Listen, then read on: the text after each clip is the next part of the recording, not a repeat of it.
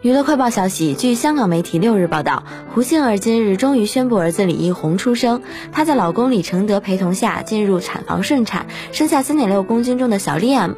怀胎十月的胡杏儿没想过宝宝体重比较重，笑说这次分娩过程比较辛苦，但辛苦也值得。胡杏儿形容三胎儿子的样子是大儿子和二儿子的混合体，她的中英文名均出自老公手笔。